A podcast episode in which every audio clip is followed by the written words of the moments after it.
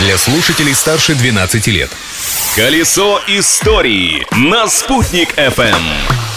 Всем большой солнечный привет! На связи Юлия Санбердина, и далее вас ждет обзор самых интересных фактов из истории дня. Праздник дня!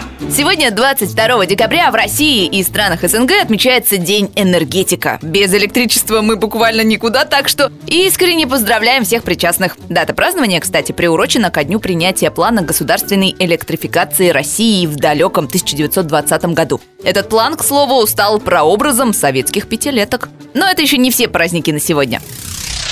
22 декабря – это день зимнего солнцестояния. Самый короткий день в году. Но есть в этом и плюс. Долгий зимний вечер – это, пожалуй, лучшая возможность собраться с друзьями и послушать любимые песни. Тем более, что сегодня отмечается Международный день бардовской песни. Как здорово, что все мы здесь сегодня собрались. События дня. Внимание, филателисты! 22 декабря 1857 года была выпущена первая в России почтовая марка.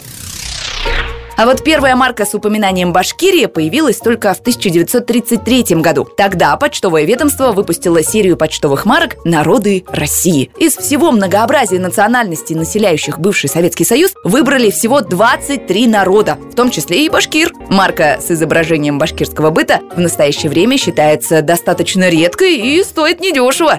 Личность дня. А теперь давайте поздравим именинника этого дня. Сегодня свой день рождения празднует английский актер Рэй Файнс. В его послужном списке 6 десятков ролей и даже две номинации на Оскар. Но для многих он известен в первую очередь как исполнитель роли злого волшебника Волан-де-Морта из серии фильмов про Гарри Поттера. Гарри Поттер мертв. И с этого дня вы будете подчиняться только мне.